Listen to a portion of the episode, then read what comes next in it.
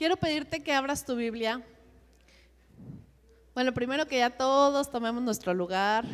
Si trajiste ya tu pan o lo que sea, mejor sácalo y ya, o sea, si lo vas a comer ahorita, este, para que no nos distraigamos con la comida, ¿sale? Quiero que abras tu Biblia en Primera de Samuel 13, del 19 al 23. Cuando lo tengas, di ya. Primero, primer libro de Samuel, capítulo 13, versos del 19 al 23.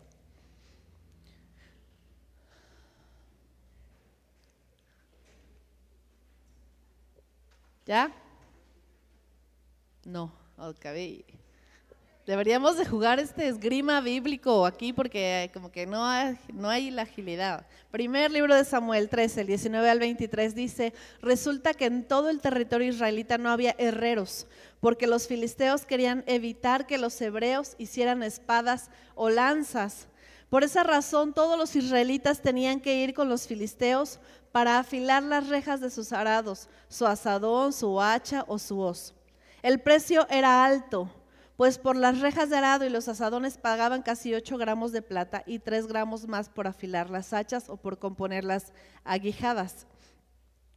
Por eso, el día de la batalla, di conmigo el día de la batalla, ninguno de los que estaban con Saúl y Jonatán llevaban espadas ni lanzas, solamente Saúl y Jonatán las tenían. Y la guarnición de los filisteos avanzó hasta el paso de Micmas. ¿Te das cuenta? ¿De qué sirve un ejército que no tiene armas? ¿De qué sirve? De adorno.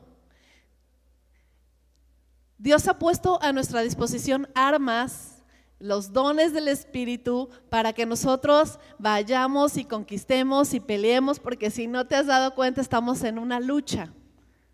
Y si nosotros no tenemos acceso a los dones del Espíritu, somos como este ejército que dice que en el día de la batalla ninguno llevaba arma más que unos pocos. O sea, imagínate, Saúl y Jonatán llevaban espadas y llevaban lanzas y los demás. Y entonces dice que el ejército enemigo avanzaba y avanzaba y avanzaba. Si nosotros no entendemos que estamos en una lucha espiritual, entonces nuestro enemigo va a avanzar y avanzar y avanzar. Y, el diablo no quiere que el, el, pueblo de Dios avance. Y con esto quiero pedirte que cierres tus ojos y vamos a orar. Y vamos a decirle, Señor,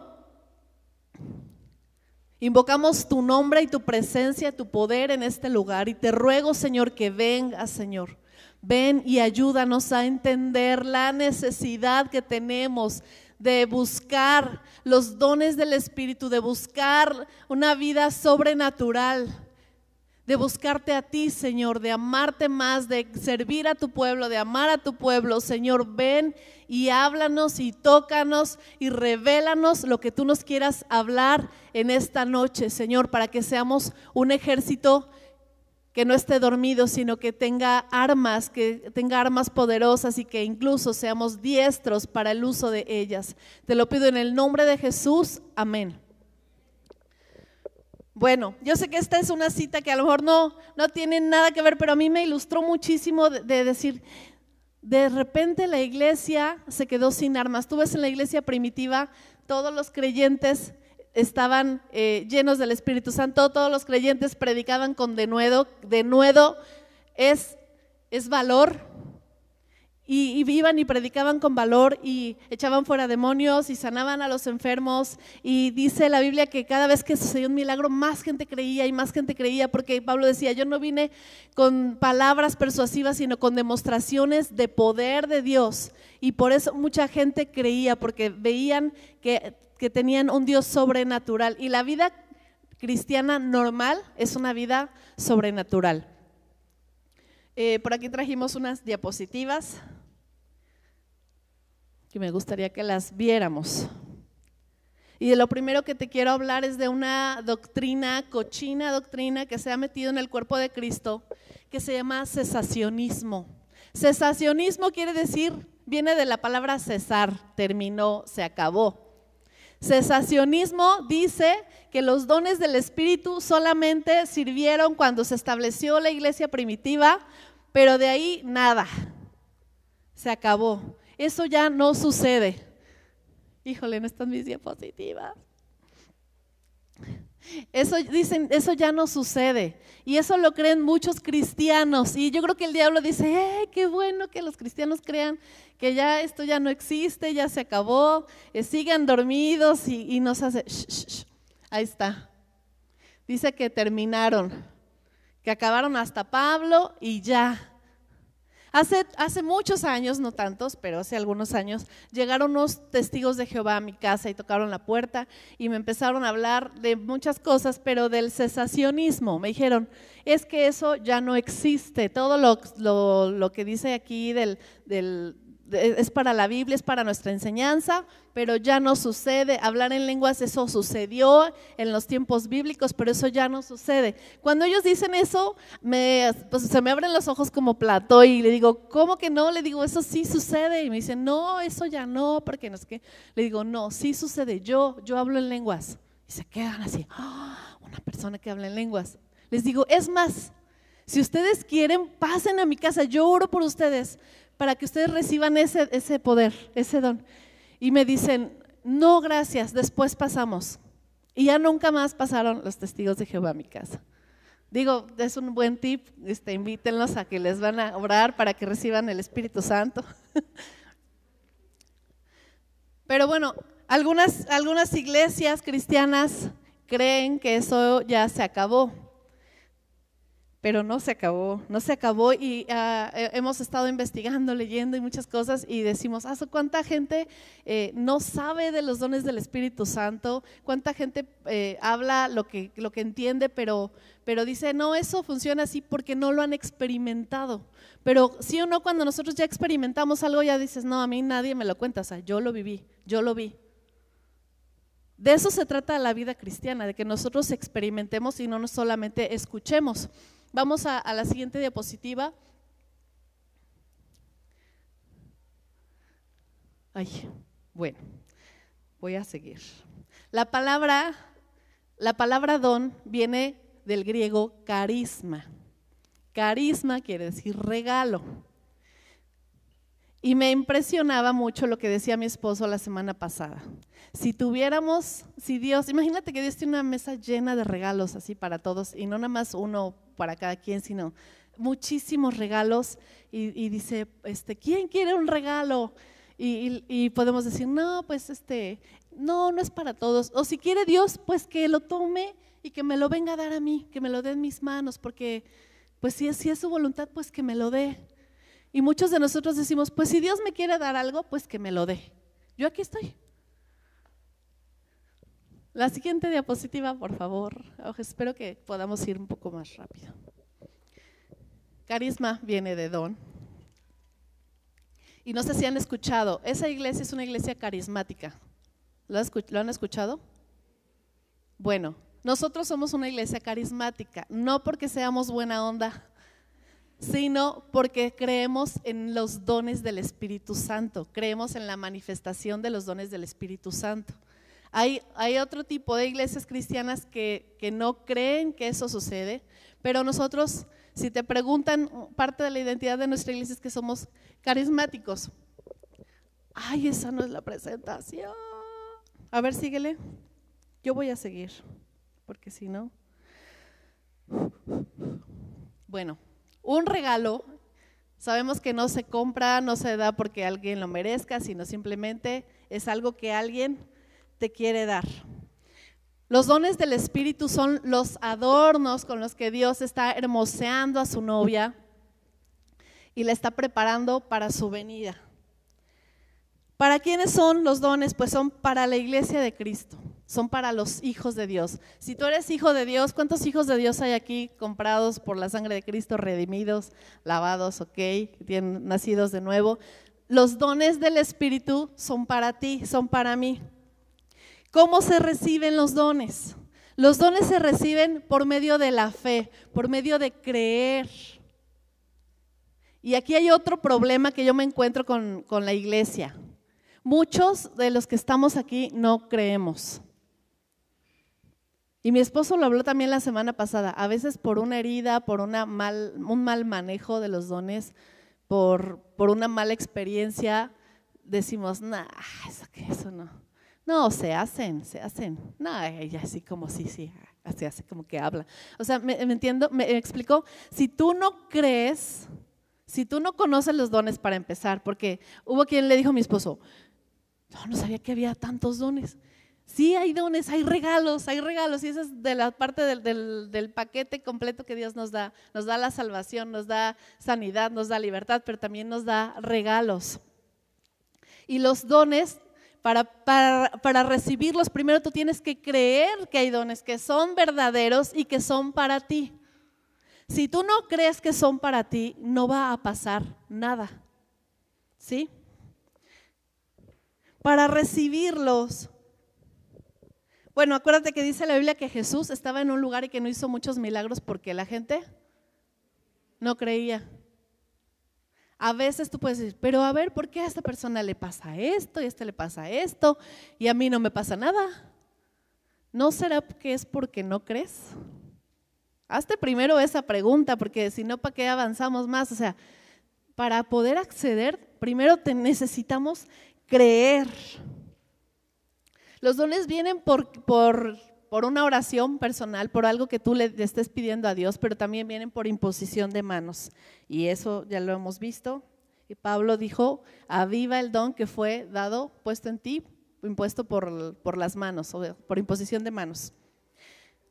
Otra manera como se reciben los dones es anhelándolos.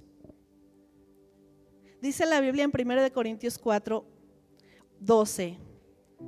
Dice, así también ustedes que anhelan dones espirituales, procuren abundar en ellos para edificación de la iglesia.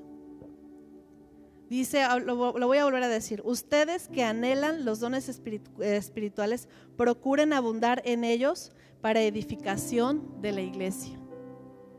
Entonces necesitamos anhelarlos. ¿Cuántos de los que están aquí realmente anhelan, anhelan los dones del Espíritu? Ok.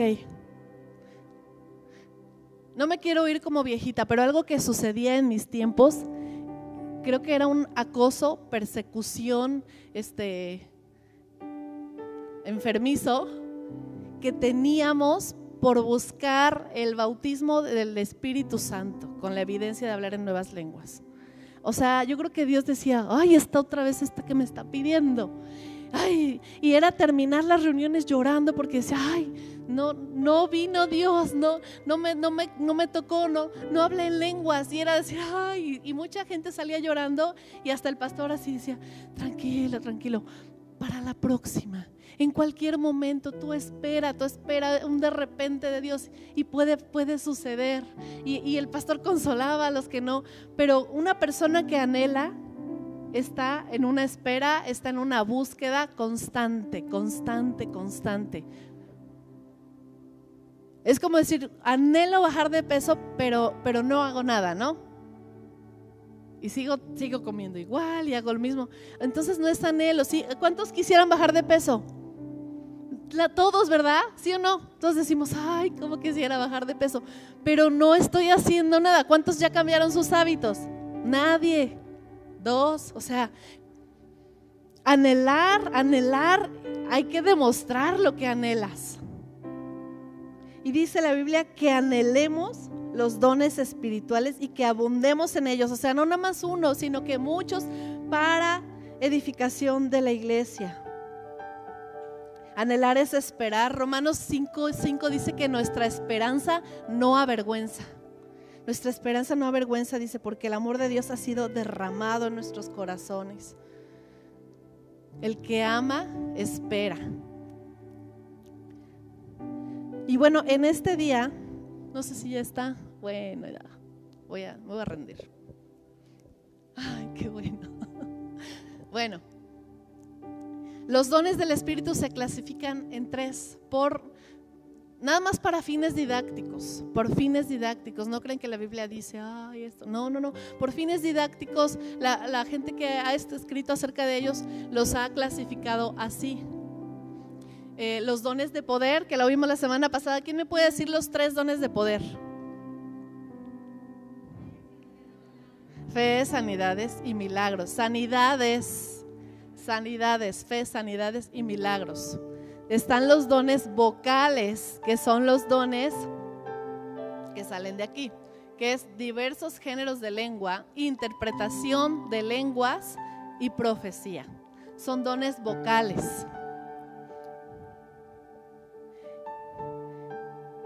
Y hoy vamos a hablar de los dones de revelación.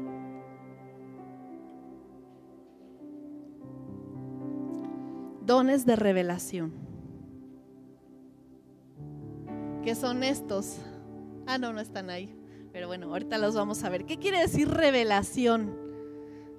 Revelación viene del, del griego apocalipsis. Apocalipsis. Salud. Que quiere decir un desvelamiento. Quiere decir que algo que estaba oculto es descubierto, es revelado. Algo que no se veía, ahora se ve. ¿Sí? Estos son los tres dones de revelación, discernimiento de espíritus, palabra de sabiduría y palabra de ciencia o conocimiento.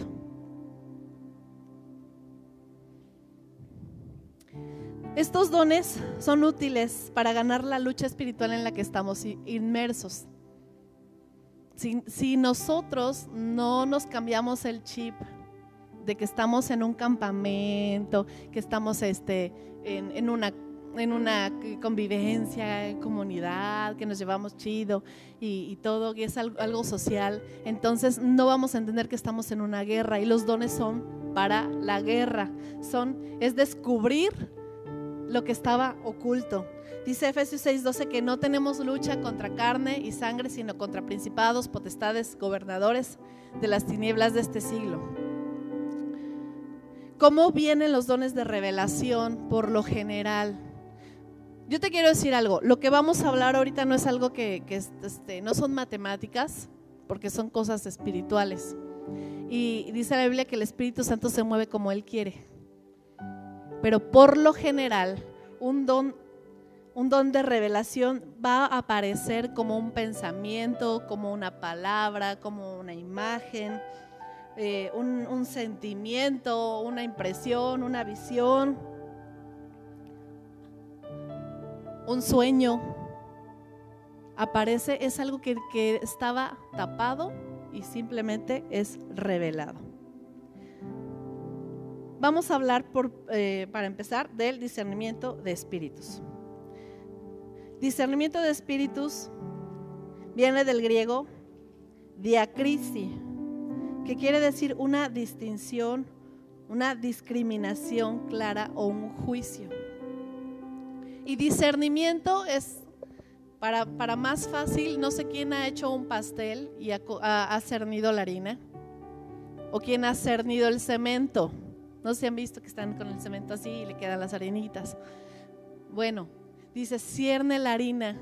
Y hay recetas que te dicen cierne la harina dos veces.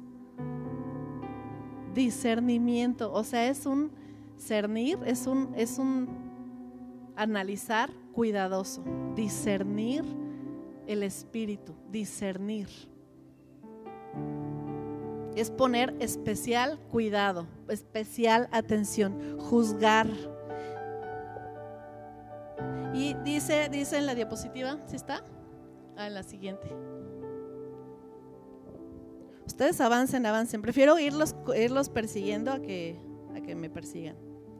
Dice, es un saber que viene por revelación sobrenatural concerniente a la fuente, la naturaleza y la actividad de cualquier espíritu. A través de este don podemos conocer de dónde viene y qué está haciendo, por qué está en esa persona. Podemos conocer el actuar de un espíritu. Podemos discernir si algo es de Dios o no es de Dios.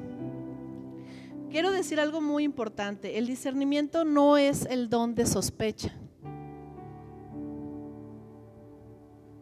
Es más, más importante aún, un, don no se va a manifestar nada más por, por desearlo, así como decir ahorita, ay Señor, ay, a ver qué, qué tiene, qué tiene, uy este, ahorita voy a ver porque yo siento que no, no, no. O sea, ese tipo de cosas no, porque los, los dones se van a, manifestar cuando tú estás sirviendo a Dios, estás sirviendo a la iglesia. Una persona que no sirve a Dios, una persona que no sirve a la iglesia, no va a ser usada en los dones. Porque acuérdate que los dones son para edificación, son para provecho de la iglesia, son para ayudar a alguien. Una persona no puede pensar que está discerniendo cuando en su corazón, ¿sabes qué? Algo, algo que es muy importante, el primer corazón que tienes que discernir es este, es el tuyo. Oye, lo estoy viendo porque me cae mal, porque quisiera encontrar algo donde no lo hay y estoy buscando porque sospecho ese no es don de discernimiento y eso hay que tener mucho cuidado porque la línea es muy delgada y las cosas de Dios hay que tocarlas con mucho cuidado. Acuérdense de Usa, ese, ese hombre que quiso salvar el arca y le metió la manota porque quiso hacerlo por, por, por él. No sé si por verse bien, para que luego dijeran, ah, Usa el que salvó el arca, o, o no sé qué quiso hacer pero las cosas de Dios se tratan con muchísimo cuidado. Porque Dios es un Dios celoso, Dios es un Dios que todo lo ve, todo lo sabe y podríamos aparentar que algo es para por nuestro, por, nuestro corazón malo, por nuestro corazón orgulloso, por nuestro corazón que quiere aplausos, que quiere que lo miren. Entonces, el primer corazón a discernir es mi corazón, mi corazón. Ok. Sirve para discernir este don se activan muchas cosas. A veces decimos, ah, no, sirve para la liberación y para ver qué espíritu es y, que me diga el nombre del espíritu. Sí sirve para saber qué espíritu es, para, para ministrar liberación sirve para decir, Señor, qué espíritu es este. Y entonces ya Dios te viene y te pone una idea, este, guerra, ¿no? Furia. Y ya tú dices, espíritu de furia, te vas en el nombre de Jesús.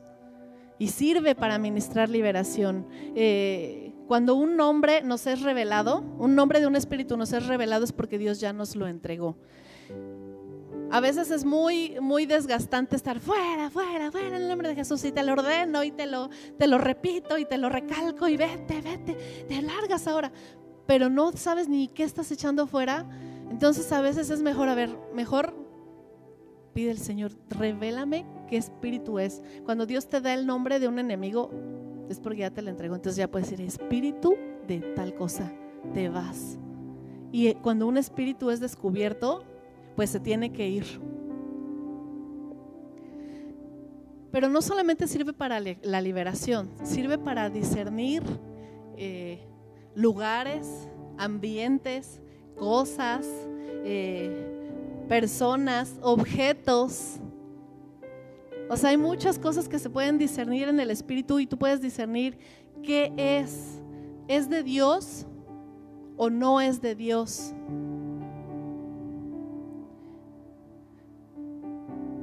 Y, se manifiesta de muchas maneras. Eh, por ejemplo, hay algo que mi esposo me ha dicho, que creo que él tiene esa parte muy avivada. Me dice, es que tú crees que yo siento en las papilas gustativas, yo siento cuando algo, algo está mal. Yo se me viene una, cosa, un sabor amargo, un algo, a veces cuando algo se está hablando que no es correcto, dice, incluso cuando yo estoy hablando algo que, digo, ay, esto no, no era, no, es, no, es, no era una buena conversación, se me queda esa cosa amarga y me dice, por eso a la gente dice, ah, me quedé con mal sabor de boca. Me dice, porque sabe aquí pero también yo conozco gente que está activa en este don y que dice, yo los huelo. Yo entro en un lugar y huele. O, mi esposo me ha dicho, así, entra así. Huele a pecado sexual. Y ya. y muchas cosas. Los dones de revelación normalmente también son eh, con los ojos, o sea, el mirar, el mirar cosas. Pero no sirve solamente el mirar si no hay una revelación. Porque hay gente que dice, ay, yo, yo he visto y yo vi un demonio. Y, ok, pero ¿qué demonio era? Es muy importante, o sea, para que sirva, acuérdate que los dones son para provecho, para que sirva tiene que haber una, una revelación. O sea, ajá, está el demonio, pero si tú ves algo, entonces, entonces ponte a orar, Señor, ¿qué espíritu es? ¿Qué cosa está aquí? ¿Sabes? Cuando nosotros nos convertimos, eh, hubo, hubo un, tiempo en la casa que, que fue toda una guerra y orando, Dios nos mostró nosotros habíamos comprado en un, en un mercadito, habíamos comprado un indito de esos que están como en, un cactus sentados, los han visto así como sentaditos con su sombrero hacia abajo. Así, pues era grandecito. Todavía lo pinté porque a mí me gustaba pintar cerámica, lo pinté y ya dije, este para que cuide la casa. Fíjense lo que dije. Y fui y lo puse junto a la puerta. Cuando nosotros regresamos de nuestro encuentro, había una guerra en nuestra casa, había algo. Y entonces eh, había noches que no podíamos dormir, poníamos alabanzas toda la noche porque se había desatado ciertamente una guerra cuando, cuando nosotros estamos en pacto con todo lo que hay y, mientras esa cosa era el guardián de mi casa, todo estaba en paz, pero cuando el Espíritu Santo llegó a nuestra casa fue un, fue, pues fue una revolución y entonces le hablamos a unos, a unos hermanos, les dijimos que si podían ir a orar a nuestra casa. Y entonces ellos entraron y empezaron a orar y empezaron a entrar a cada parte de la casa. Y, entonces nos decían, ¿qué hay en ese cajón? Y así abríamos. No, pues teníamos esta música. ¿Y qué hay en esto? No, pues teníamos esto, no que este libro, no que este cuadro, y no que. Y entonces agarramos ese, cuando, cuando voltean a verla esa cosa, este, dicen, ¿y esto qué? O sea, porque aparentemente tú dices, pues es un indito que está ahí en la puerta. Pues cuando nosotros sacamos todas esas cosas, las, las rompimos, las quemamos y de verdad que hubo una libertad en nuestra casa, hubo una silla habitaba la presencia de Dios. Hay gente que nos dice, venga a orar por mi casa porque se escuchan ruidos, porque no sé qué. Y y en esa casa se practican ciertas cosas, o se, todavía se tienen imágenes y todo, entonces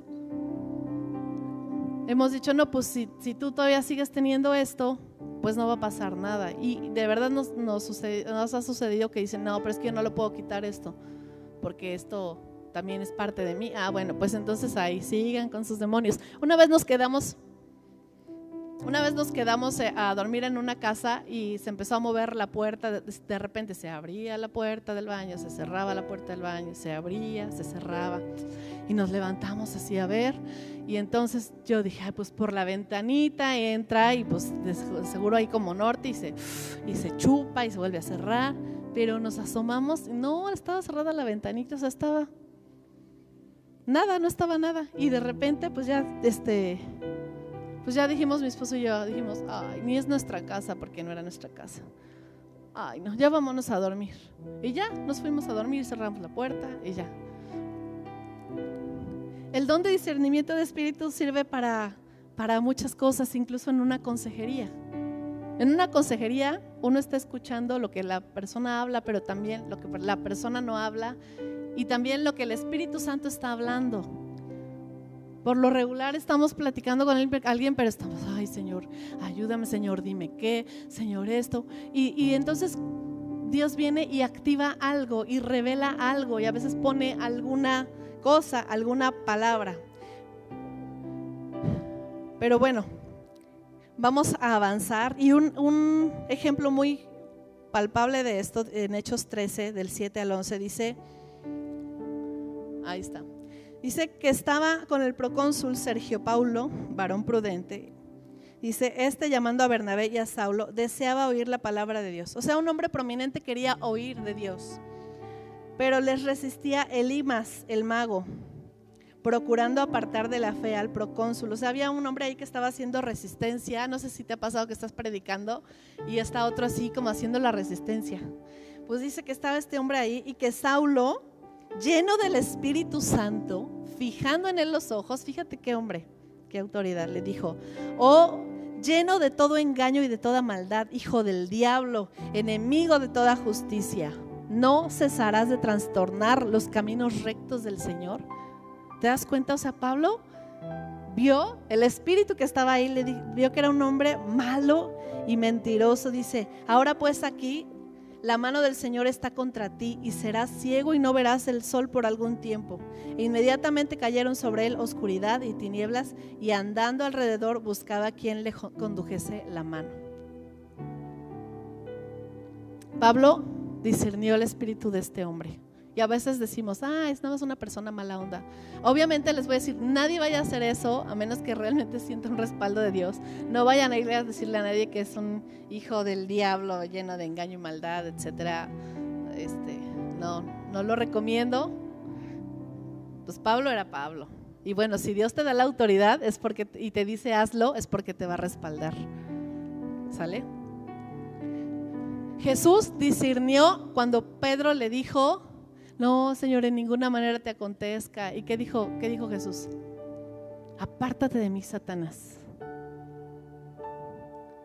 O sea, el don de discernimiento está activo en muchas cosas. Eh, vamos a ir al siguiente don, que es palabra de ciencia o conocimiento.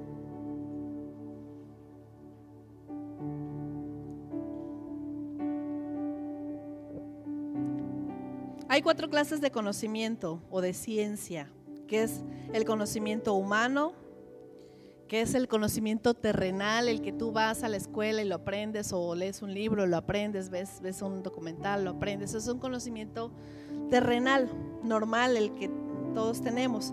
Hay un conocimiento que es sobrenatural, maligno. Es, es lo que dice la Biblia que es sabiduría diabólica. Es un conocimiento que, conoce la parte espiritual, pero proviene del mal. El espíritu de adivinación, por ejemplo, es un conocimiento sobrenatural que es maligno. Hay un conocimiento espiritual también, que es el que tú y yo adquirimos cuando conocemos a Cristo. Tú desde que conoces a Cristo empiezas a conocerlo y incluso dice la Biblia que, que vamos a conocerlo hasta que todos lleguemos a la unidad de la fe, del conocimiento de Dios, a un, varón perfecto. O sea, es el conocimiento, por ejemplo, lo que estamos haciendo ahorita. Estás adquiriendo un conocimiento. Pero palabra de ciencia o palabra de conocimiento, como su nombre lo dice, es palabra. Palabra. O sea, es una pequeñísima fracción del conocimiento de Dios que estaba oculto, pero que ahora es revelado.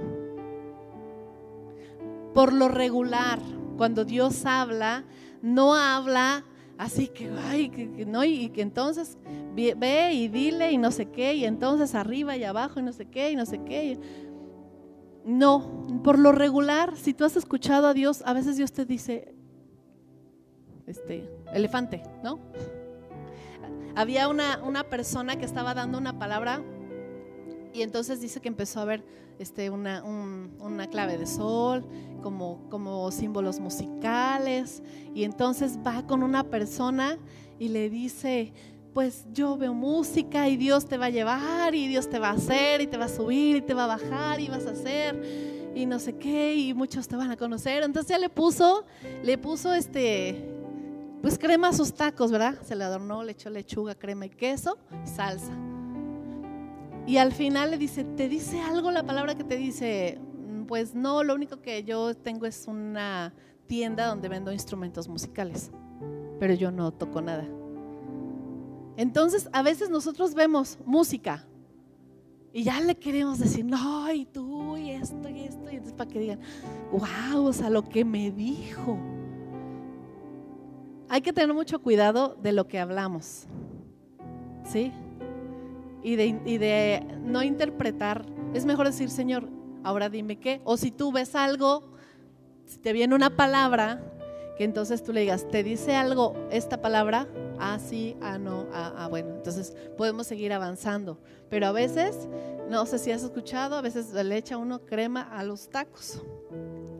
Palabra de conocimiento, viene, viene del griego gnosis, que quiere decir buscar saber, es una búsqueda, es una investigación. Gnosis es conocimiento. La palabra de ciencia son hechos, son datos. Son ciertos hechos este, presentes o pasados sobre una persona o una situación que no fueron aprendidos a través de la mente natural. ¿Sí? Es como si llego así y le digo a Fanny, yo veo, yo veo que tú eres de Carrizal, pero yo ya sé que ella es de Carrizal, o sea, ¿me explicó? Pero hay una línea muy delgada y mi esposo me, me ha transmitido mucho su preocupación a que no vayamos a, empezar a pisar terrenos y tocar cosas santas con la carne y por nuestras pistolas, ¿sí? Estas palabras de conocimiento viene de algo que, estaba revelado, que no, lo adquiriste de manera natural, que Dios te lo da para un tiempo, para un momento específico. Por ejemplo, podemos ver Jesús con la mujer samaritana, ¿se acuerdan? O sea, hasta le dice, y, pues trae a tu marido y ella se queda así. No, pues es que no tengo marido y él le dice, sí, pues sí, cinco maridos has tenido y el que tienes no es tu marido. Es una palabra de conocimiento, es un dato que, que no había manera, hasta ella se queda así, ¿no? Y por eso ella creyó en Jesús, porque Él viene y le revela un dato que no había manera de que él lo supiera. Pedro, ¿se acuerdan con Ananías y Zafira? Las personas que vendieron una propiedad y dijeron, va a ser todo para la iglesia. Pero entonces ya que habían vendido la propiedad, dijeron, no, pero no tanto, porque si nos dieron mucho, se quedan con una parte del dinero y entonces van y lo entregan y se ponen de acuerdo para decir que eso, en eso vendieron la, propiedad. Y entonces Pedro llega y les dice, ¿y en, en eso vendieron la propiedad? Sí, en eso. Y entonces la persona que dijo una mentira cae muerta. Y luego llega la esposa y le dice, oye, a ver, y le vuelve a preguntar y le dice, sí, sí, fíjese, fíjese, fíjese. Y le dice, bueno, pues los que acaban de sacar a tu marido muerto, pues también te van a sacar a ti, o sea, porque mintieron al Espíritu Santo. Pero, pero eh, viene una confrontación de Pedro sobre un hecho que ellos no le habían dicho a nadie, o sea, solamente entre ellos dos como matrimonio habían hablado, pero viene el Espíritu Santo para confrontar y viene y muestra y trae a la luz algo que estaba oculto. Jesús sabía la traición de, Judas. Y se acuerdan que están cenando y le dice, pues lo que vas a hacer, pues hazlo ya. ¿Se acuerdan? La palabra de, conocimiento trae, trae hechos. Vamos a ver lo que dice a ver, creo que aquí está, aquí está una, la cita. Hechos 9, del 10 al 12. Dice, había cierto discípulo en Damasco llamado Ananías, y el Señor le dijo en visión, Ananías, y él le respondió, heme aquí, Señor. Y el Señor le dijo, levántate y ve a la casa que se llama derecha, y busca en casa de Judas a uno llamado Saulo de Tarso, porque aquí él ora y ha visto en visión a un varón llamado Ananías que entra y le pone las manos encima para que recobre la vista. Aquí la palabra de ciencia son los datos, o sea, le dice el nombre de la calle le dice el nombre de la persona que se iba a encontrar. Le dice qué estaba haciendo. Le dice, está orando. Esa es palabra de ciencia. ¿Sale? Ahora vamos con la palabra de sabiduría.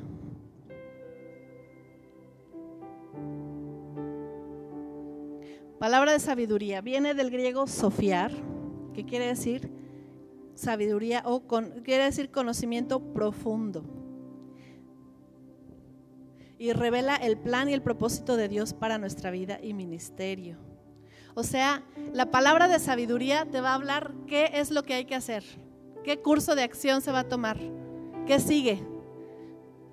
Palabra de ciencia es, ve a la calle derecha y vas a encontrar un hombre llamado Saulo, esto, esto, esto, esto, y le vas a poner las manos para que reciba la vista. Ya cuando le dice, ¿qué vas a hacer con esto? Entonces es, eh, le vas a poner las manos para que reciba la vista, le está diciendo, ¿qué es lo que quiero que hagas con esto que te estoy diciendo? ¿Sí vamos entendiendo? Palabra de ciencia son datos, palabra de sabiduría son cursos de acción. La palabra de sabiduría viene de muchas maneras como ya lo dije. Muchas veces la palabra profética viene con simbolismos, pero la palabra de sabiduría dice, ¿qué voy a hacer con este símbolo? ¿Qué voy a hacer con esta palabra? La palabra de sabiduría te va a decir cómo actuar, qué hacer. Las características de una palabra de sabiduría es que no es una sabiduría natural. Porque dice 1 Corintios 13, 9, dice que en parte conocemos y en parte profetizamos. O sea, es una, igual como te dije de la palabra de ciencia, es una palabra, es una frase, es una parte de la sabiduría de Dios. No tiene nada que ver con lo natural, con lo que hemos aprendido. Ah, con esa persona es muy sabia. Yo he leído en, libros que dice, ah, el, el don de palabra de sabiduría es cuando, cuando eres como muy, muy usado por Dios, muy inteligente para no, no, no, no es que eso no es palabra de, no es este, sabiduría. La palabra de sabiduría, sabes que no es natural. ¿Sale? Y el propósito de la palabra de sabiduría es protección e instrucción. Por ejemplo, cuando, cuando, cuando le dicen a la familia de Jesús, llévenselo a Egipto porque va, va a haber la matanza de los niños y ellos salen oyendo, es porque les dice, va a pasar esto, tienes que irte a Egipto. La instrucción que sigue a, una, a un conocimiento es la palabra de sabiduría.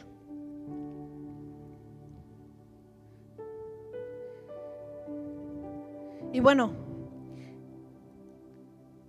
estaba buscando algunos ejemplos acerca de, estas cosas y, muchas veces cuando empieza el año, cuando estamos en un tiempo eh, como iglesia, entramos en oración y por ejemplo en este tiempo Dios le habló a mi esposo y le dijo, quiero que trabajen en los fundamentos de la iglesia.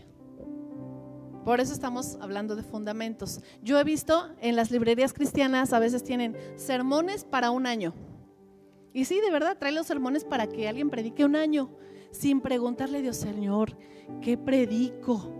¿Qué digo? ¿Qué tiempo está viviendo la iglesia? ¿Es lo que necesita la iglesia? Pero pararse y predicar aquí es todo un parto. Yo siempre digo, es que es un parto porque es lágrimas y es decir, Señor, háblame, Señor, ¿qué quieres que diga?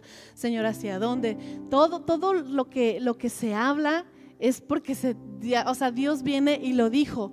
Hubo hace unos años, no sé si recuerdan, que Dios nos habló y dijo, este es el año de la consagración.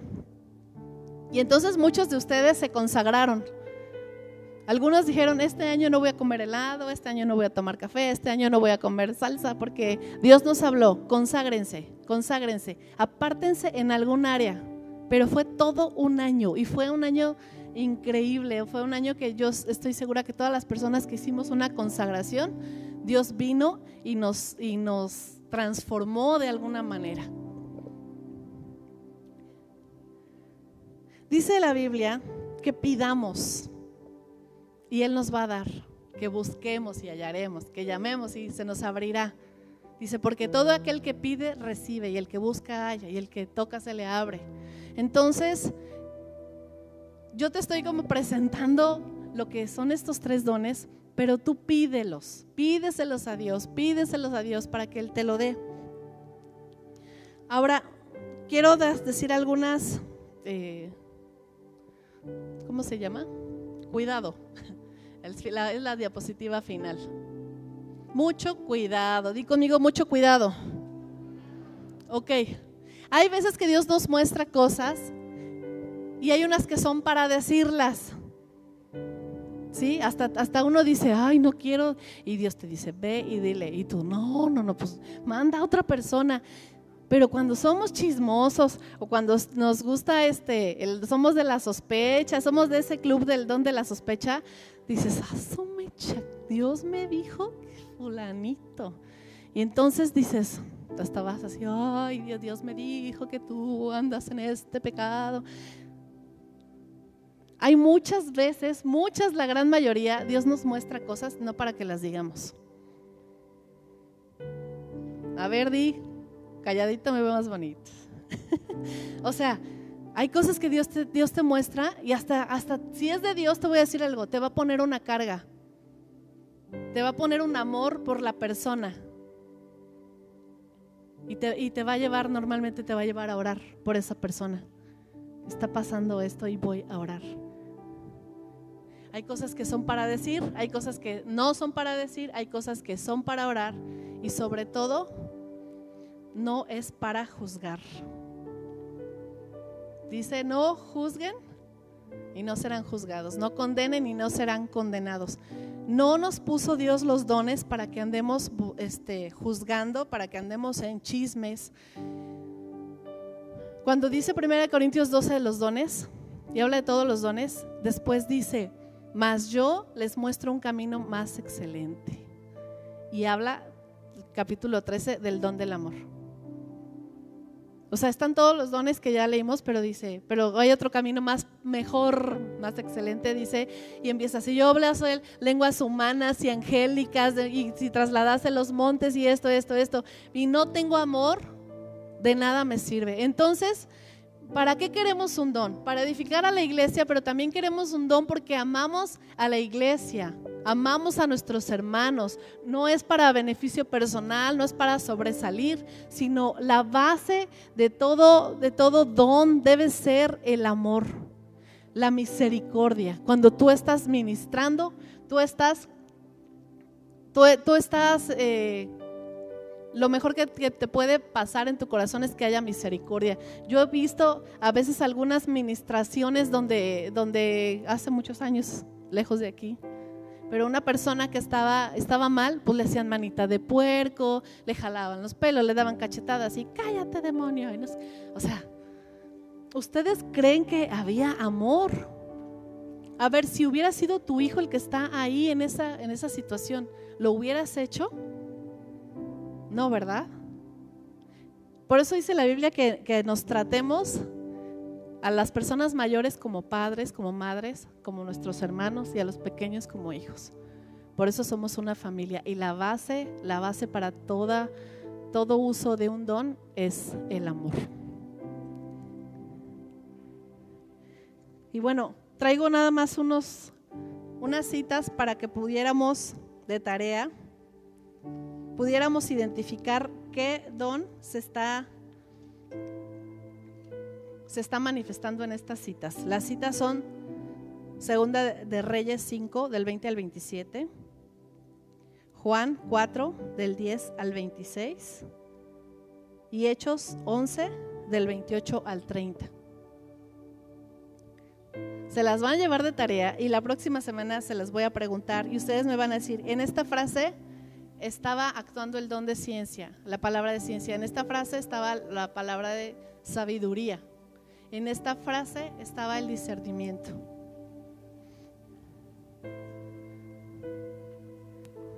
En esta frase estaba la profecía. Eso es muy importante porque se parecen, pero palabra profética es algo que va a suceder, algo que Dios habla y que va a suceder. Y bueno, con esto estamos terminando. Me gustaría que pudiéramos orar. ¿Por qué no te pones de pie?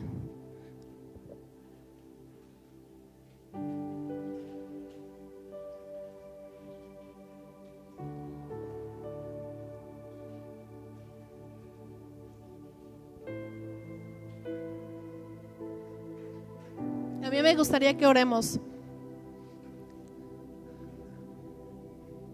Para pedirle al Espíritu Santo que Él reparta como Él quiera sus dones. Y si tú estás dispuesto a amar y a servir a la iglesia, pues que hagas esta oración. Si nada más, si nada más este, pues venimos a ver, bueno, pues veamos, aprendamos. Pero acuérdate que un don es una responsabilidad súper grande y que Dios nos va a pedir cuentas de cómo lo usamos. Cierra tus ojos y vamos a decirle, Señor, Señor, tú conoces nuestros corazones, tú conoces nuestras intenciones. Yo te ruego, Señor, que, que estés aquí, que tu presencia esté aquí. Señor, yo sé que muchos la gran mayoría de mis hermanos está aquí porque está anhelando y está deseando y está esperando y quiere más y tienen hambre, Señor. Yo te ruego que tu Espíritu Santo venga y que imparta, que reparta, Señor, los dones. Repártelos como tú quieras para tu propósito. Señor, ven y mira a cada persona. Ven, ven, manifiéstate, muévete, Señor y desata, empieza a desatar los dones sobre mis hermanos, los dones, el don de discernimiento, la palabra de ciencia, la palabra de sabiduría, Señor, que estén activados y de quien esté dormido, que alguna vez estaba moviéndose en ese don y lo, lo dejó apagar, lo dejó de utilizar para tu iglesia, para servirte, Señor, que se vuelva a activar ese don, todo lo que estaba dormido, que se reactive en el nombre de Jesús. Todo lo que estaba dormido se reactive en el nombre de Jesús. Señor, despierta tu iglesia, despiértala como el ejército poderoso que tú has llamado, que tú has levantado. Capacítanos, Señor. Yo te ruego que esta iglesia no sea como ese ejército de Saúl sino que todos, Señor, seamos personas diestras para la batalla, personas diestras, Señor, para servirte y sobre todo para amar a los en el nombre de Jesús. Amén. Da un aplauso fuerte.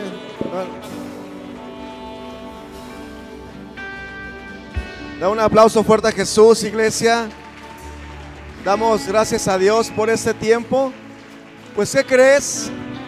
Aún no terminamos, yo creo que Dios va a seguir hablándonos, viene una parte muy importante, pero como lo anticipamos, eh, era nuestro deseo del corazón convivir también. Así es que veo que muchos traen algo para compartir, ¿verdad que sí? ¿Pueden prender las luces, por favor? Así es que vamos a tomar unos minutos bien rápido. En la parte de atrás hay café, hay agua. Vamos a estar ministrando un canto, pero puedes pasar con la confianza, te puedes acercar, puedes servirte y así poder convivir y vamos a continuar. ¿Está bien? Así es que les invito a que pasen en orden. Por allá va a haber gente que te va a estar apoyando y rápidamente te integras para continuar.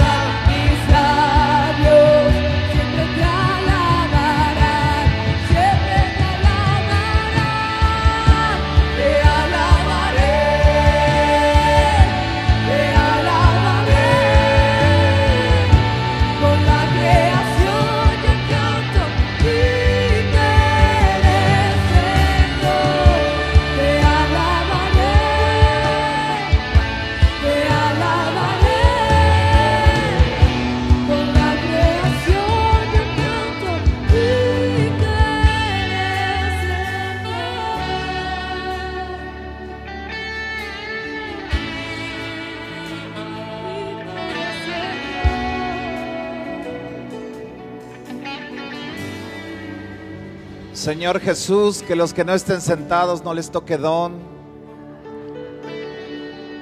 Por favor, Señor. Y que los que estén sentados les toquen muchos dones, Señor, por favor.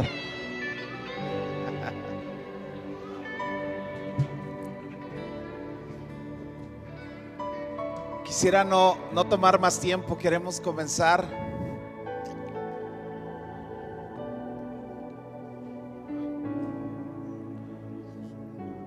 Abre tu Biblia en Romanos capítulo 12, verso 1.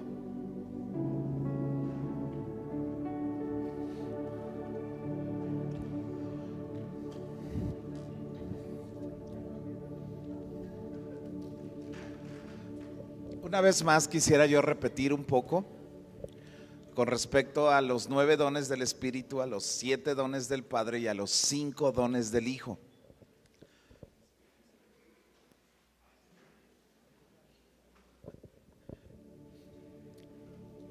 Los nueve dones del Espíritu son carismas, son la gracia de Dios, es una gracia divina. Los dones del Padre se les llaman dones motivacionales, que son operaciones de parte del Espíritu. Y los dones del Hijo son los dones ministeriales, que son los ministerios, que son repartidos dentro del cuerpo. Y esto solamente lo menciono porque en, todos los dones y en las clasificaciones que se da, necesitamos entender este principio.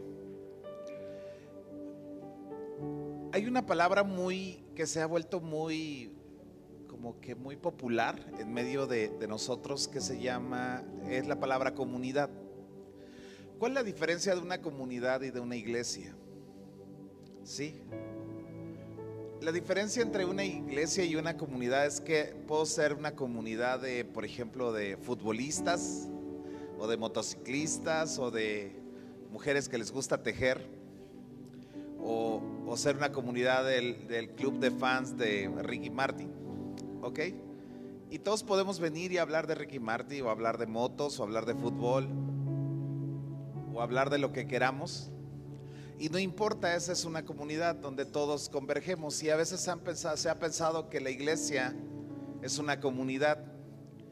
Y no creo que sea una comunidad. Porque en una comunidad, seas como seas, te comportes como te comportes, mientras te guste lo mismo que yo, entonces estamos de acuerdo y estamos en comunión. Y, esa, es, esa es la parte que nosotros tenemos que romper. Nosotros somos una iglesia, porque la iglesia somos un cuerpo que nos necesitamos. Y hablar de los dones del Espíritu Santo, los dones del Padre, los dones del Hijo, es hablar de lo que tú tienes que va a bendecir al cuerpo. Y la manera en que tú y yo vivamos va a cambiar la vida de la comunidad en donde estamos, de la ciudad donde estamos, del estado donde estamos, del mundo donde estamos. Y por eso Dios nos manda y nos llama a ser luz y sal para que todo se transforme. Ahora, empiezo aquí en Romanos capítulo 12. Así que hermanos, os ruego por las misericordias de Dios que presentemos nuestros cuerpos en sacrificio vivo santo, agradable a Dios, que es nuestro culto racional. No nos conformemos a este siglo, sino transformaos por medio de la renovación de nuestro entendimiento para que comprobemos cuál es la buena voluntad de Dios, que es agradable y perfecta. Digo pues por la gracia que me es dada a cada cual que está entre nosotros, que no tenga más alto concepto de sí del que debe de tener, sino que piense de sí con cordura conforme a la medida de la fe de Dios, que la fe de Dios repartió a cada uno. Porque de la manera que en un cuerpo tenemos muchos miembros, pero no todos los miembros tienen la misma función, así nosotros, siendo muchos, somos un cuerpo en Cristo y todos miembros los unos de los otros. Y Romanos habla, lo que quiero decir en este momento, lo que tiene que ver con la santificación, con el sacrificio, con la disciplina, con la devoción porque ¿cómo podría una vasija en medio de nosotros servir a otra vasija sucia? Y es como si yo pusiera el ejemplo de un vaso sucio donde todos vamos a tomar agua de ese vaso. Creo que nos contaminaríamos todos. Y creo que aquí hay un problema. Porque todas las personas que estamos aquí estamos contagiados. Y, qué mejor ejemplo, queda como, como un saco a, una persona. Eh, si alguien aquí tuviera COVID, ¿sí? Todos nos contagiaríamos, ¿ok?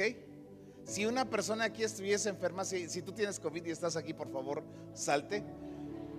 Pero hablando del cuerpo de Cristo, si nos empezamos a ministrar unos a otros y estamos contaminados, estamos sucios, somos una vasija que no se ha presentado como un sacrificio vivo delante de Dios, entonces entramos en un grave problema. Porque entonces no funcionamos y lejos de no funcionar, contaminamos. Dentro de, la próxima semana vamos a hablar del don profético, del don de lengua, diversos géneros de lenguas y de interpretación de lenguas. Y el don profético como el don de discernimiento son de los dones más... Mm, voy a ocupar esta palabra manoseados dentro del cuerpo de Cristo porque se trabaja en un don profético brujería y en un don de discernimiento de sospecha.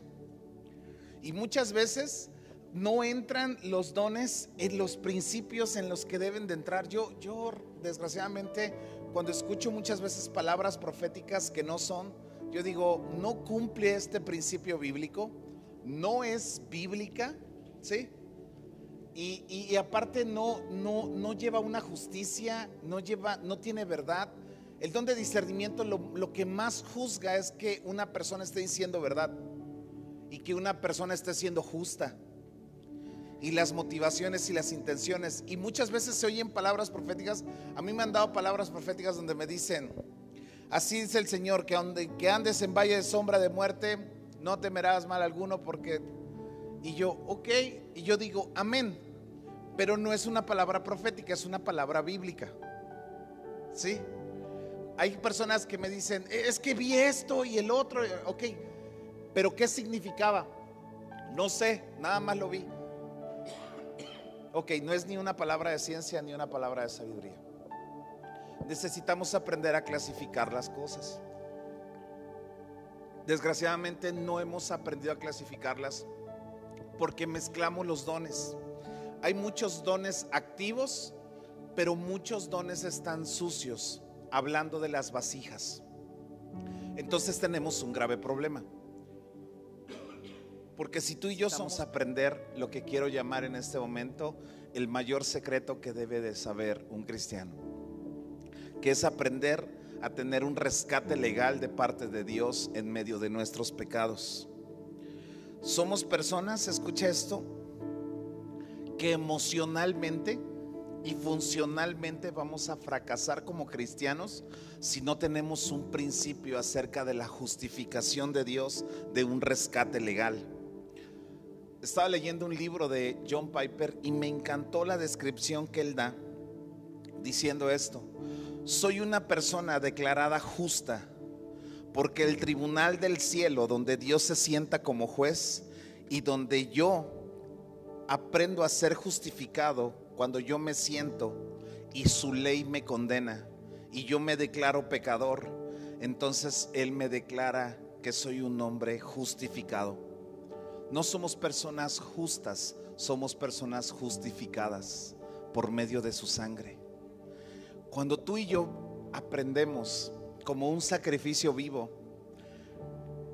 aprendemos a, ser rescatados legalmente y el derecho legal del enemigo es quitado de nosotros, porque todos aquí vamos a pecar, todos aquí somos pecadores.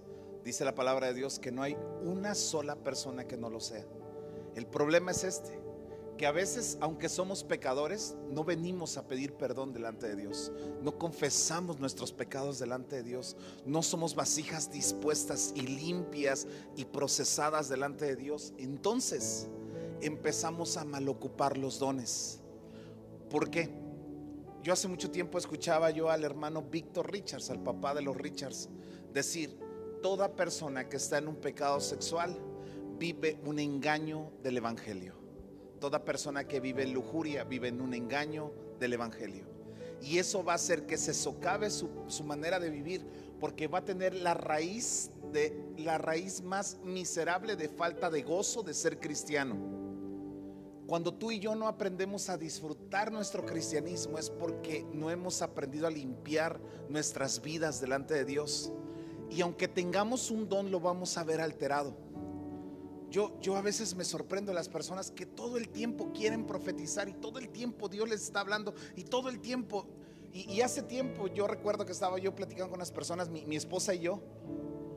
Y yo decía, para mí que esta persona anda en pecado sexual porque todo el tiempo quiere profetizar. Porque muchas veces una persona sucia va a querer ministrar el don a alguien más, pero nunca ocupar el don para ministrarse a él mismo los dones como la palabra de Dios corta para nuestras vidas.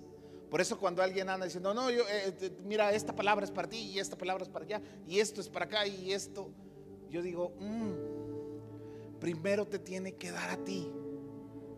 Eh, sería incongruente, ¿me explico? Es como si yo les dijera, hermano, soy acondicionador físico profesional. o como los maestros de secundaria, no todos gordos que son maestros de educación física y el cristiano no puede ser ese. El cristiano es el que ha aprendido la justificación por medio de la fe. Que ha aprendido que puede venir delante de Dios y doblarse delante de Dios. A mí me ha tocado estar en liberaciones donde el demonio empieza a decir, ah, sí, pero pues tú haces esto, ah, sí, pero tú haces aquello, ah, sí. Y, a nosotros nos tocó que, a una persona le dijeron, tú andas en adulterio, tú qué me vienes a decir a mí, dijo el demonio y otra persona le dijo otro pecado y me acuerdo que le dijo, ¿cómo me vas a sacar a mí si tú no has perdonado a tu padre? Y esa persona se puso triste, triste, triste. Y yo me acuerdo que éramos varios ministrando y la jalé a esa persona y le dije, perdona a tu padre. Y empezamos a orar y perdonó y, y, ya me contó toda la historia de por qué no lo podía perdonar, etcétera, etcétera, etcétera.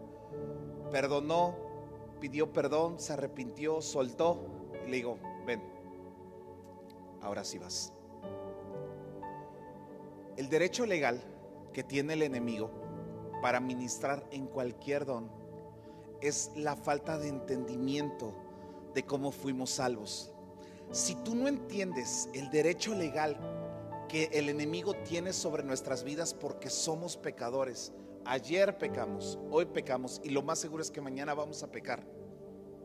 Si tú no aprendes en ese derecho legal, vas a vivir frustrado como cristiano y vas a tener sucio los lentes de tu don y vas a ver de una manera incorrecta.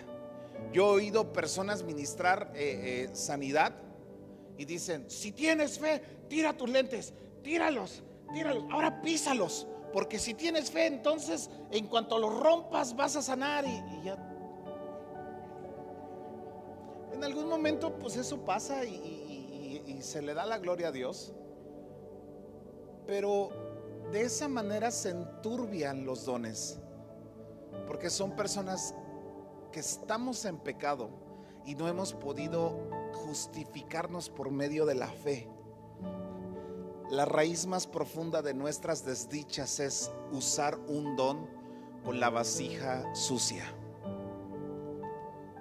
Pablo dice, amados, presentemos nuestro cuerpo en sacrificio vivo. Antes de ministrar, antes de hacer cualquier cosa, nosotros tenemos que ponernos a cuentas con Dios. ¿Quieren que empiece a ventanear gente? ¿Sí? ¿Sí? Nadie. ¿Sí? Ok. Hace muchos años, voy a ventanear a Luis Cabrera porque es mi conejillo de indias más hermoso, más veterano.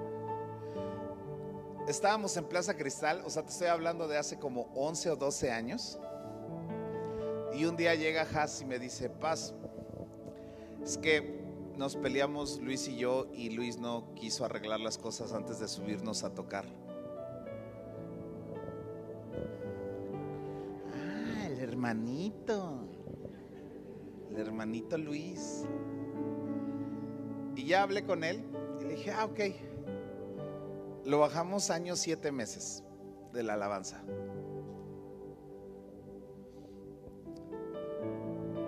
Pero fue un proceso de él porque Él es una vasija muy valiosa. Y tú eres una vasija muy valiosa para Dios. Ahora, yo creo que se ha seguido peleando con su esposa desde hace 12 años. Pero cuando vamos a ministrar necesitamos hacerlo de una manera limpia. Yo he oído palabras proféticas tan tóxicas, tan dañinas. He oído predicaciones tan tan sesgadas a lastimar y a lesionar. Yo, yo he escuchado, yo digo. Porque todos en el don en el que estamos predicamos, predicamos en fe, predicamos como maestros, predicamos en discernimiento y, y hay personas, yo, yo he oído prédicas donde digo, Dios mío, ese hombre me está describiendo, me, me- me grabó toda la semana y, ah, bueno, el que está predicando tiene un don de discernimiento. Y, y así ve la palabra y así lee la palabra y así la entiende. O sea, he oído palabras proféticas. Hace, hace poco estaba yo oyendo en la madrugada, eran las 4 o 5 de la mañana, estaba oyendo una prédica y me acuerdo que me levanté al baño. No les digo qué fui a hacer, pero los dejo a su don. Y en eso oigo, termina el predicador y dice, así dice el Señor, has pasado por esto, por esto, pero así describió tal cual lo que yo estaba viviendo. Y era una predicación de hace cuatro o cinco años a lo mejor, y yo llegué y se las enseñé a todos y todos estábamos impresionados de lo que yo había oído. Porque son- somos y predicamos y hacemos, y te estoy hablando de, de- del servicio, mi esposa lo manejó mucho, que no se puede, no puede haber un don sin servicio. Pero amados, estamos en casa y estamos hablando nuestro don, estamos ministrando nuestro don, estamos en el trabajo y hacemos lo mismo y, y en la calle hacemos lo mismo. Y, por eso es tan incongruente ser cristiano solamente aquí en la iglesia y en la calle no y en el trabajo tampoco y tener mal testimonio en todos lados. Por eso un don se tiene que limpiar. Por eso, por eso el apóstol Pablo habla acerca de la justificación por medio de eso. Y ese es el derecho legal cuando tú te arrepientes y de repente viene Jesús en una obediencia a morir en la cruz viene el Hijo de Dios obediente y humilde a morir por ti, por mí. Imagínate, tuvo que morir el Hijo de un Dios por nosotros para salvarnos. Y después de eso, cuando ya estamos ahí en la lona así tirados, pidiendo perdón, ahora empieza el proceso del rescate, lo que la Biblia llama de un rescate moral que es la santificación de nuestras vidas. Es un rescate legal por medio de la fe. Ahora viene un rescate moral que es en la santificación. Yo recuerdo cuando yo empecé a ser, yo, yo no quería ser pastor porque yo le decía al Señor, pero es que todo lo que hice, todo lo que pasé, todo lo que viví, yo vengo del alcoholismo, yo vengo de los pleitos, yo vengo de esto, yo vengo del otro, ¿cómo voy a ser pastor? Pero fue el rescate ahora moral en una santificación que me empezó a adentrar, donde ahora ya no me importaba, porque yo sabía que estaba mi comunión con Dios. Ahora yo ya me empezaba a santificar porque yo lo deseaba, porque yo ya había experimentado que cada vez que pecaba podía venir al Padre porque abogado tenía para con, para con Dios. Y ahora mi vida empezaba a caminar hacia una santificación y cuando el cuerpo de Cristo empieza a caminar así, entonces es cuando el cuerpo de Cristo empieza a vivir el fruto de lo que se llama la santificación. Romanos 6:22, las mujeres están leyendo Romanos y en Romanos 6:22 dice, más ahora que hemos sido libertados del pecado y hechos siervos de Dios, tenemos por vuestro fruto la santificación y como fin la vida eterna toda persona, toda persona que quiera ser usada en un don de parte de Dios, porque hay dones, los dones del Padre naces con ellos. Los dones del Hijo es cuando tú recibes a Jesús por fe. Y los dones del Espíritu es cuando viene una llenura, te activa, se, se llena todo dentro de ti. Por eso yo les he venido diciendo, mínimo tenemos tres dones cada uno de nosotros. Mínimo tenemos tres dones pero nos podemos mover en todos los dones cuando somos llenos del Espíritu Santo. Pero aquí pasa esto, que muchos de nosotros confundimos la santificación con la justificación. Y entre más pasa el tiempo, para los cristianos viejos que estamos aquí, entre más pasa el tiempo, yo he escuchado esto y más en los velorios. No, yo creo que sí se salvó porque era tan buena persona. Y tú dices, ¿qué no hemos leído lo de la palabra? ¿Qué no hemos leído lo que dice que nuestras obras son como trapos de inmundicia? Y si entendemos lo que es trapos de inmundicia, ¿verdad? O sea, eran las toallas sanitarias del periodo de las mujeres de antes. Y nuestras mejores obras, nuestra buena persona, era eso delante de Dios. Por eso encontramos versículos que dicen, Así como que, pero en tu nombre echamos fuera demonios y profetizamos, hicimos, subimos, bajamos. Y dice, no te conozco. No te conozco porque nunca me conociste por fe. Me quisiste conocer por obras. Y creíste que, que el no tomar, el no fumar, el abstenerte de cosas te santificaban. Te aprobaban delante de mí. Una vez oí de Liud en una prédica que él estaba dando y dice, hace un mes tuve a un hombre que hizo milagros en la congregación como nunca antes y una atmósfera de sanidades sorprendentes que todavía se sigue hablando de esos milagros que pasaron. Dice, y ese hombre estaba en adulterio.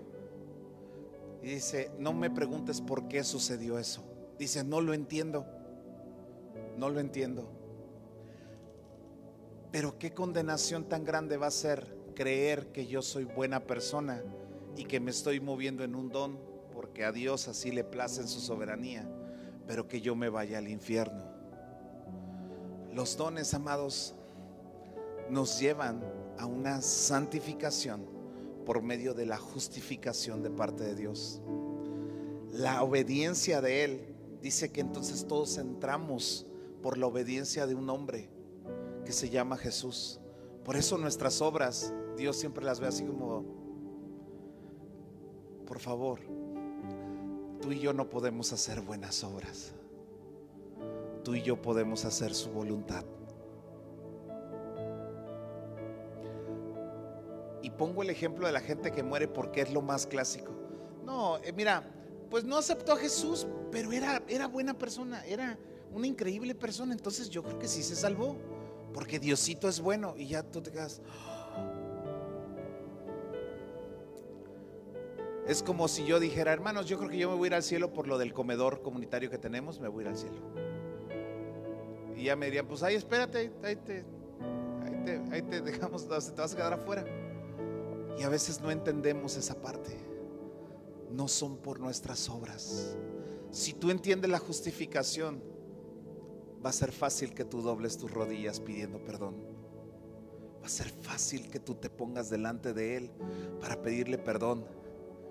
Y tú sabrás que tienes un compromiso porque tú amas a Dios, porque te sientes perdonado, porque no somos una comunidad somos una iglesia. Somos un ser vivo que nos necesitamos. Yo necesito el don que tú tienes y tú necesitas el don que yo tengo. Todos nos necesitamos. Otra porción de la escritura dice, Pablo lo menciona de esta manera, somos deudores de nuestra salvación. Somos deudores de lo que nos ha pasado, de lo que ha sucedido dentro de nosotros. Por eso un cristiano que no encuentra su don y no vive en su don y no practica el don que Dios le ha dado, Dios le pedirá cuentas.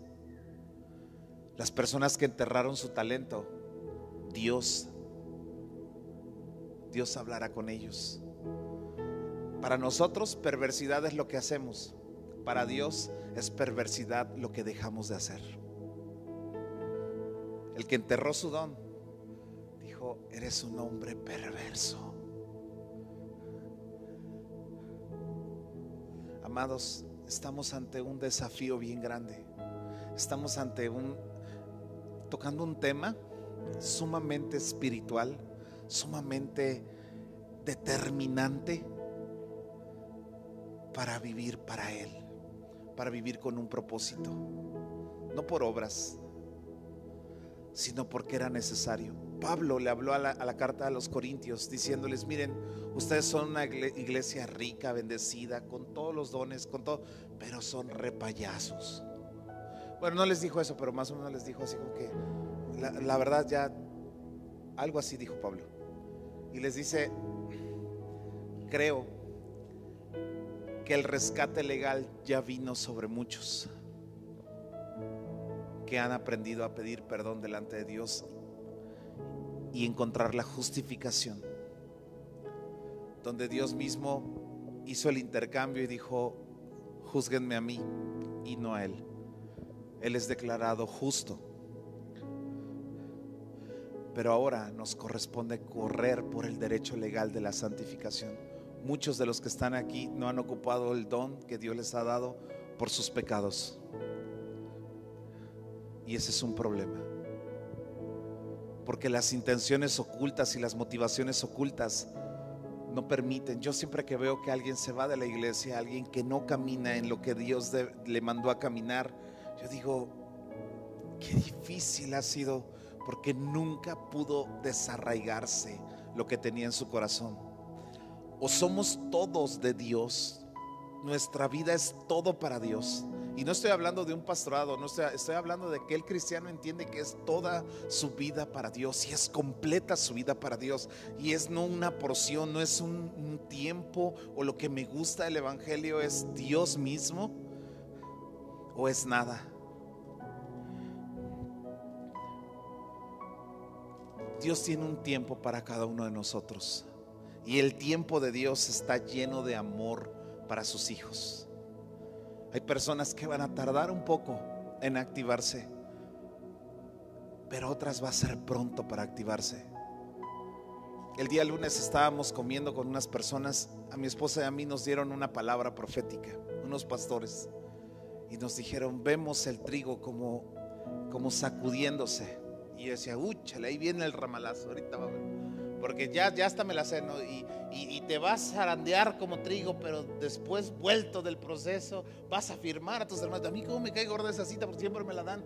Y cada vez que me la dan, ahí viene el golpe, ¿no? Dice, no, no, no, veo que se está sacudiendo el trigo. Dice, porque se está avivando. Y lo que antes no maduraba va a madurar. Y ahora va a madurar mucho más rápido la gente que va a servir en la iglesia. Y yo, ándale, esa palabra sí me gusta. Y yo, sí es de Dios, eso sí es de Dios. Pero entendíamos lo que Dios nos quiere decir. Y sabemos, amados, que si entramos en un proceso de santificación, de justificación, y no los cambiamos, nuestras obras, nuestro, lo que nosotros nos prohibimos, no nos justifica, nos santifica. No lo mezclemos, porque si no vamos a creer que esto es por obras. Y como me he portado bien, lo merezco. Yo muchas veces, eh, una vez cuando empecé a pastorear, yo, yo me acuerdo que creo que me enojé con mi esposa, algo pasó. Y ese día se pegó una endemoniada uno en la iglesia, hermanos, pero, pero miren, tamaño monumental. Y así, me pongo cuentas contigo. Y yo dije, tengo que estar listo todo el tiempo. Pero muchas veces mi vasija se me ha ensuciado y mis lentes han estado dañados. Me ha pasado en algunas ocasiones, creo que no muchas, pero las suficientes como para darme cuenta, que empiezo a, saber que estoy discerniendo algo y empiezo a decir algo y pregunto, ¿es verdad? Y me dicen, no. En ese momento brinco para atrás y sé que viene un proceso en mi vida muy fuerte porque mis lentes están sucios. Amados, los dones se ocupan con mucho temor y mucha reverencia a Dios, no hacia la gente, a Dios. Se usan por amor, se usan porque voy a entregar cuentas de lo que hice y de lo que no hice. Y a uno que no hizo, le fue peor. Entonces estamos en la olla, hermanos. Si lo ocupamos mal, entregaremos cuentas. Y si no lo ocupamos, entregaremos cuentas. Y por los dos lados está bien fea las consecuencias. Así que, ¿por qué no nos santificamos? ¿Por qué no le decimos a Dios que nos perdone de nuestros pecados y caminamos hacia una santificación? Quiero orar por las personas que en algún momento caminaron en un don y dejaron de estar activos, que el enemigo ganó ventaja de eso. Queremos orar hoy por el don de discernimiento de espíritus, por el de palabra de ciencia y por el palabra de sabiduría. Porque yo creo que aquí debe de haber muchos dones de esos. Es más, yo creo que el don de discernimiento es el que más hemos podido ver que se mueve en la casa.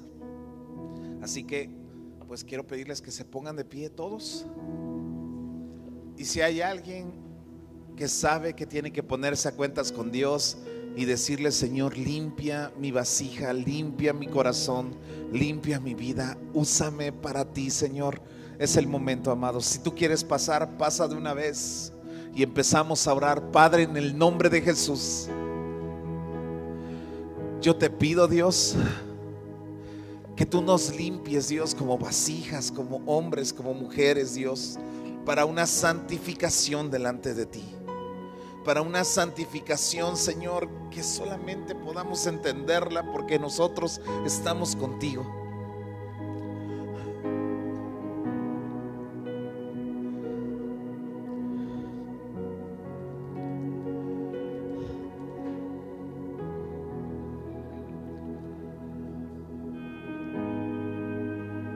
Señor, yo sé que la culpabilidad de mi pecado solamente puede ser quitada por tu sangre, Señor, por la redención de tu sangre.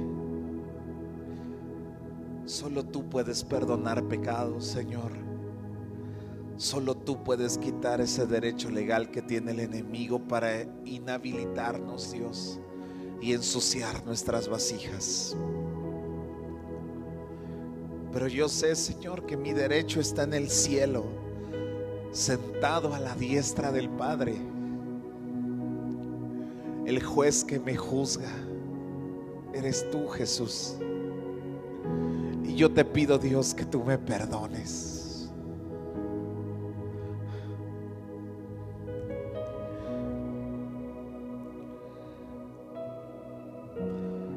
Es por fe, Señor. Yo lo sé. No por obras.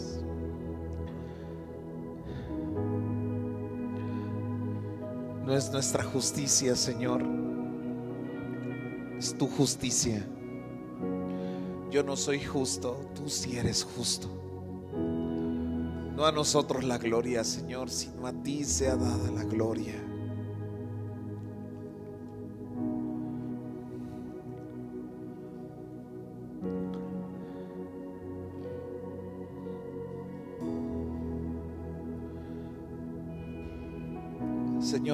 Perdónanos, quita todo derecho legal que el enemigo tenga en contra de nosotros.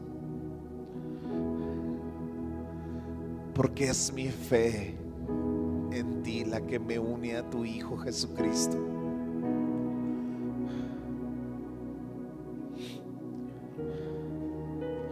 Yo sé, Señor Jesús, que tú me salvaste no para vivir como yo quiera, sino para vivir en santidad.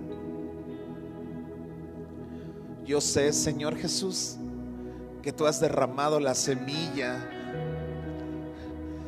de fe para salvación en nuestra alma y en nuestro cuerpo. Ruego a ti, Señor Jesús, que dé fruto, que dé fruto en abundancia.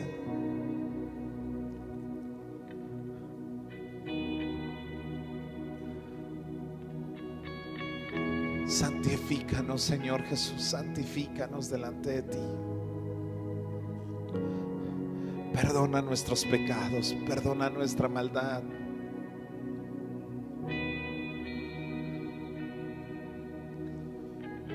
Perdona, oh Dios, nuestra maldad.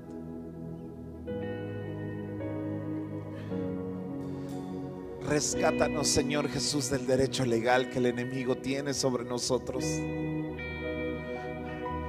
Recibe el perdón de Dios, recibe el perdón de Dios, recíbelo sobre tu alma, sobre tu espíritu, sobre tu cuerpo.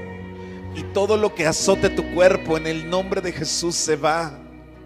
No tienes ningún derecho legal para estar en los cuerpos. No tienes ningún derecho legal para estar en la mente. Señor, rescátanos moralmente. Danos un rescate moral, Señor, para santificarnos en ti, para vivir para ti, Señor Jesús. Que nuestro pasado no nos alcance más, que lo que fuimos no nos dañe más, que lo que hicimos no nos destruya más. Que los vicios, que el alcohol, que el adulterio, la fornicación,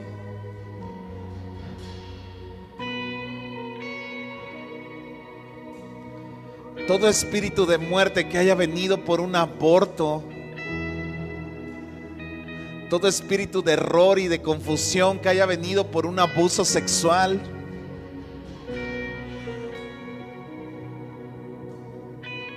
toda culpabilidad por abrir una maldición generacional de pecado sexual, se va ahora en el nombre de Jesús. Se va ahora en el nombre de Jesús. Shobarala reteterele.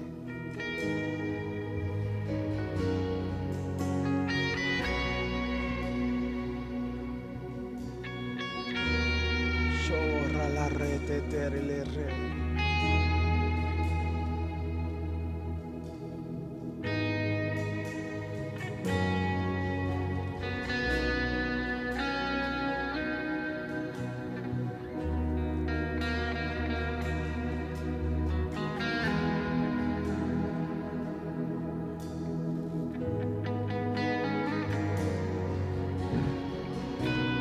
Señor, como hijos, como redimidos, como justificados, Señor, por el intercambio que hubo, por tu sangre en la cruz, Señor, derramada por nosotros. Derribamos todo derecho legal que el enemigo tenga sobre nuestras vidas, de confusión, de no sentirnos dignos, de no sentirnos partícipes de la mesa, del pan de los hijos.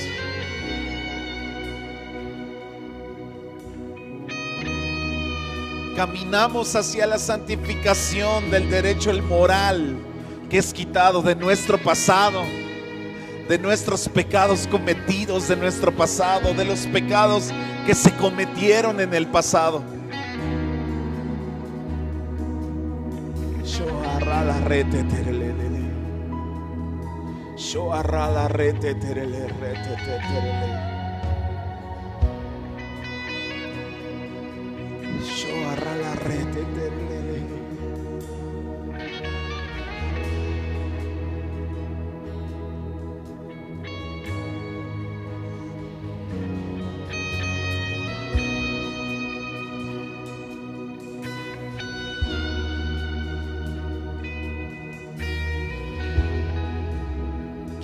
pongas atención a lo que voy a decir y con esto voy a terminar. Encontré una definición muy larga de falta de santificación y se me hizo muy curiosa. Dice, es una enfermedad que imposibilita para nuestro oficio, porque sirve a la imaginación alterada, a la falta de comprensión, memoria y de afecto. Daña también el humor. La falta de santificación hace que la gente esté malhumorada porque se enferma de pensar y se llega a convertir en un miembro enfermo, como un ojo inflamado o un pie torcido o dislocado incapacitado para trabajar en lo que se le mandó hacer.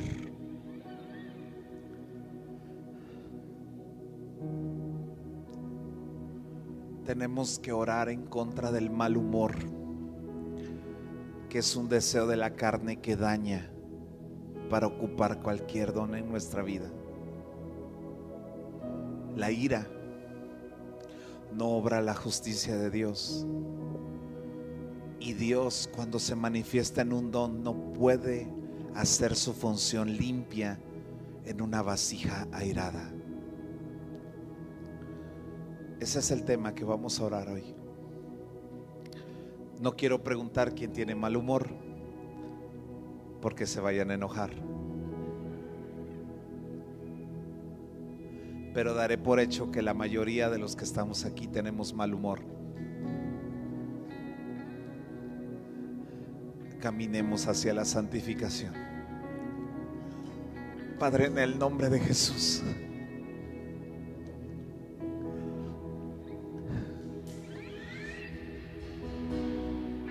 Si tú aceptas un sacrificio vivo de mi carne, de mi vida, quítame esta malformación, Señor este demonio, este deseo de mis apetitos, de mi carne, Señor, de mi enojo. Quítame el enojo, Señor, quítame la ira, quítame la rabia, la furia. Que tanto ensucia esta vasija. Entiendo lo que decía David, este cuerpo es digno de muerte, lo que decía Pablo, lo que decía Moisés. Yo soy peor que ellos, Señor, ayúdame por favor. Quita de mí esta maldad, ayúdame, Señor, ayúdame. Yo quiero servirte con todas mis fuerzas.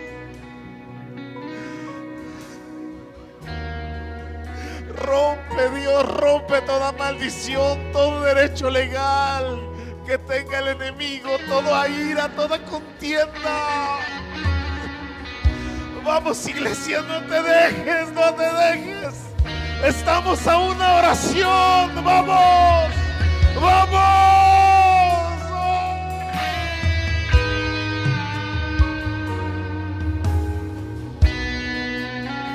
No puede ser tan pasivo. Vamos, vamos ahora.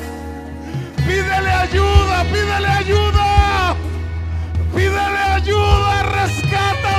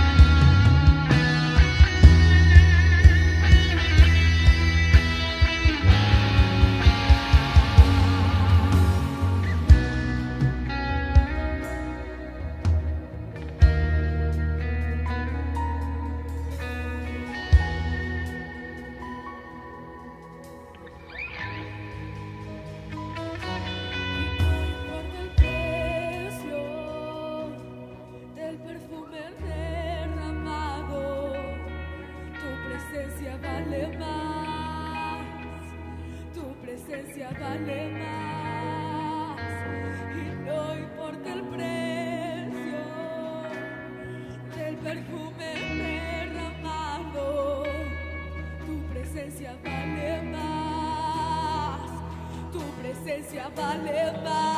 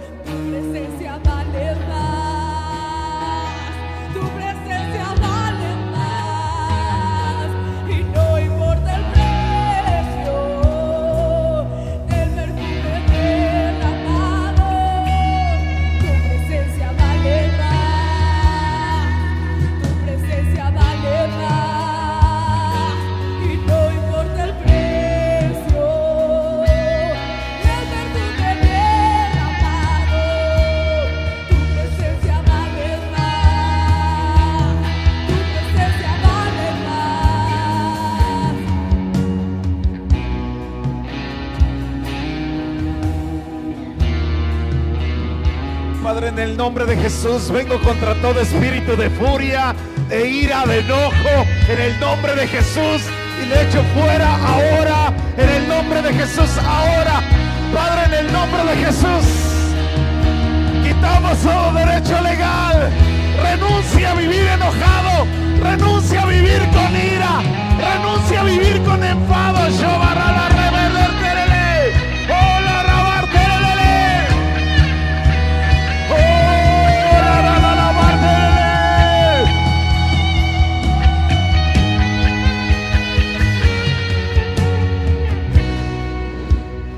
en el nombre de Jesús,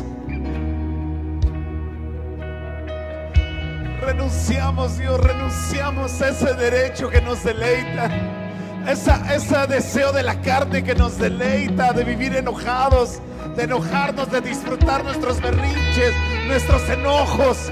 Orla, rea, bardala, rea, ramar, terele. Padre,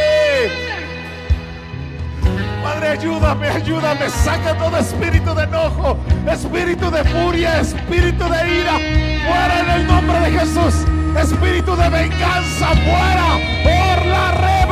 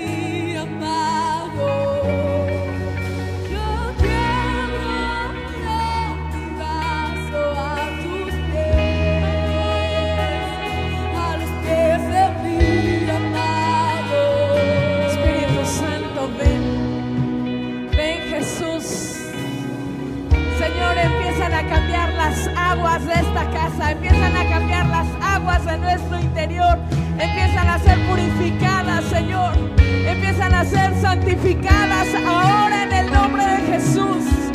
Oh.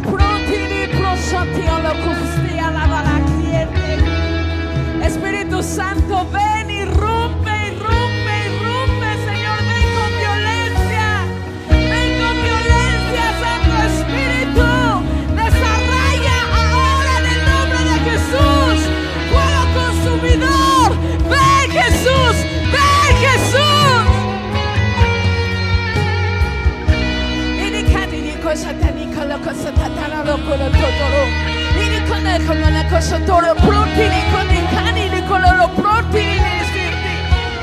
Una vez más renuncia, renuncia, renuncia, renuncia eso que está en tu corazón, renuncia eso que te ha dominado, renuncia. Y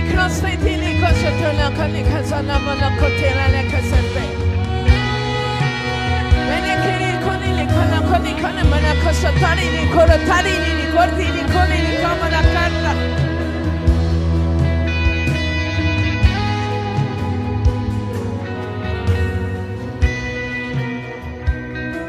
Socorro, che si con la canción por antiani esterte. E vieni con corazón por corazón por la canción por el horizonte y por sonte a la la. Levanta tus manos. Señor, no solamente son purificadas nuestras, nuestros corazones, también nuestras manos, Señor, para servirte. Todo aquel que se ha resistido, Señor, en su corazón a servirte, a seguirte. Ahora en el nombre de Jesús se rompe toda resistencia. Y también nuestras manos, Señor, nuestras manos son limpias ahora en el nombre de Jesús. Nuestras manos, Señor, son puestas delante de ti, Dios. Y con ellos, Señor, todas las habilidades, los dones, los talentos. Si tú has retraído tu mano del servicio, pídele perdón a Dios. Pídele primeramente perdón a Dios por esa perversidad en tu corazón. Dile Espíritu Santo. Nuevamente pongo delante de ti, Señor, lo que tú has puesto, Señor, en mis manos. Se desentierran ahora en el nombre de Jesús. Se desentierran dones, se desentierran talentos, habilidades, capacidades que han sido otorgadas por el Espíritu Santo. Y croson pronilo prostonti o poco sufiniscinti anastarta. Espíritu Santo, ven, ven, ven. Que empiece a ver, Señor, nuevamente el deseo, la disposición. Una entrega, Señor, total, Dios, a ti.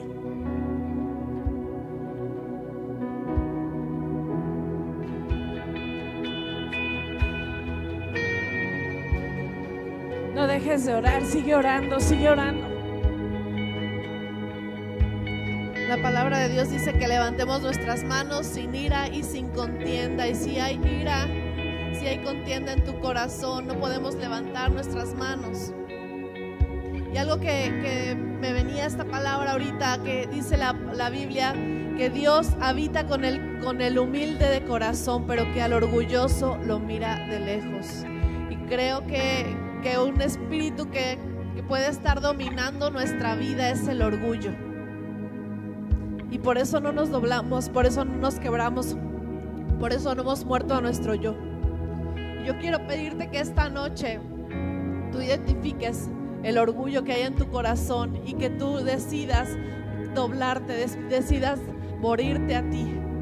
Es lo que más quiere Dios, que nos muramos a nosotros para que Él pueda entrar. Y si Dios te está hablando a través de lo que yo estoy diciendo, levanta tu mano y dile, Señor, yo reconozco que he sido orgulloso, que he sido orgullosa. Reconozco que me gustan las cosas como yo las quiero en el momento que yo quiero. Reconozco, Señor, que me amo más a mí, que lo que te amo a ti, me amo más a mí de lo que amo a mis hermanos, me amo más a mí. Soy yo lo primero en mi vida, yo lo reconozco, Señor.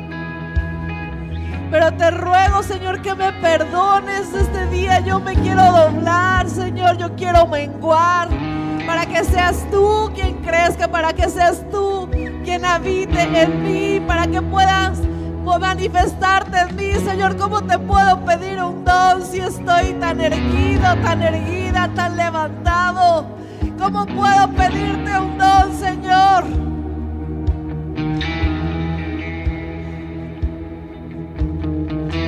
Señor, este día nos doblamos ante ti. Nos doblamos y si es posible te pido que dobles tus rodillas ahí donde tú estás.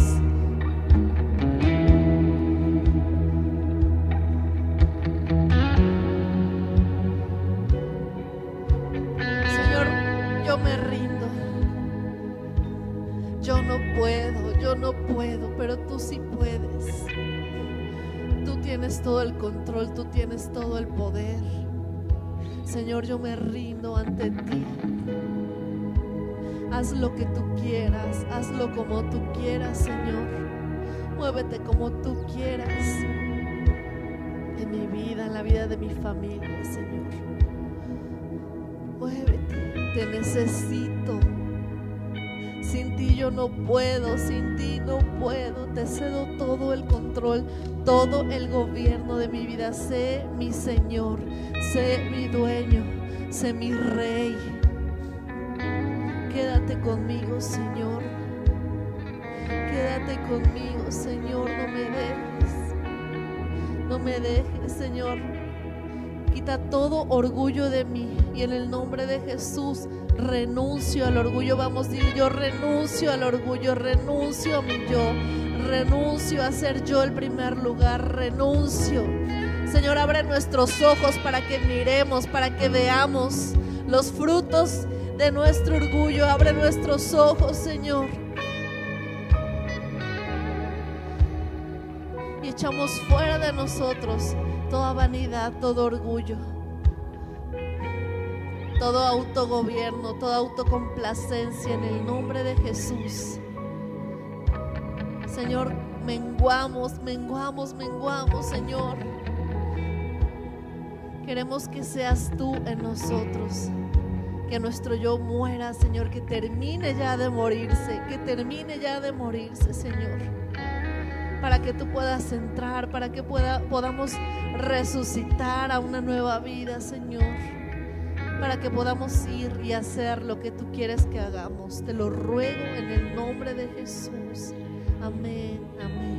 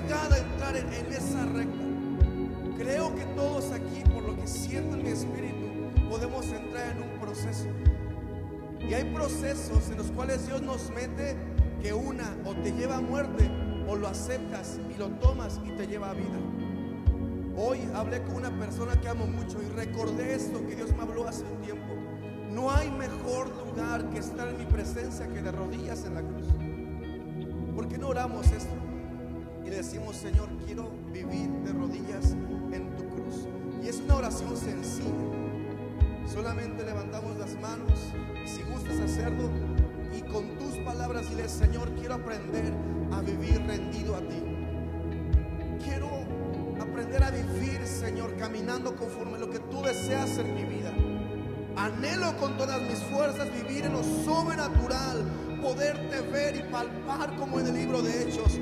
Pero también entiendo que mi corazón puede ser que aún no esté perfeccionado y correcto a ti. Por eso, mi Dios, en esta noche te ruego, Jesús, así como dice tu palabra, que podamos vivir humillados delante de ti, reconociendo que no podemos sin ti. Que como cuerpo, que como iglesia podamos depender de ti, de lo que tú eres, de lo que hay en tu corazón, de lo que hay en tu mente, Señor, y que mi vida sea un sacrificio vivo, agradable a ti, porque anhelo vivir ahí, de rodillas, en ese lugar en donde solamente tú importas. Y cuando tú importas en mi vida, tú te encargas de mis asuntos. Cuando me arrodillo y cuando adoro, tú peleas mis batallas. Cuando rindo mi corazón a ti, tú estás obrando en nuestras vidas. Y nosotros aprendemos a caminar en lo sobrenatural. Amado Espíritu Santo, llévanos a vivir así tomados de tu cruz, para que toda la gloria sea para ti, el honor, la honra sea para ti de lo que vas a hacer en esta iglesia. Tú llévate la gloria, amado Cristo, te lo pedimos en el nombre de Jesús. Amén y amén. Da un aplauso fuerte, iglesia.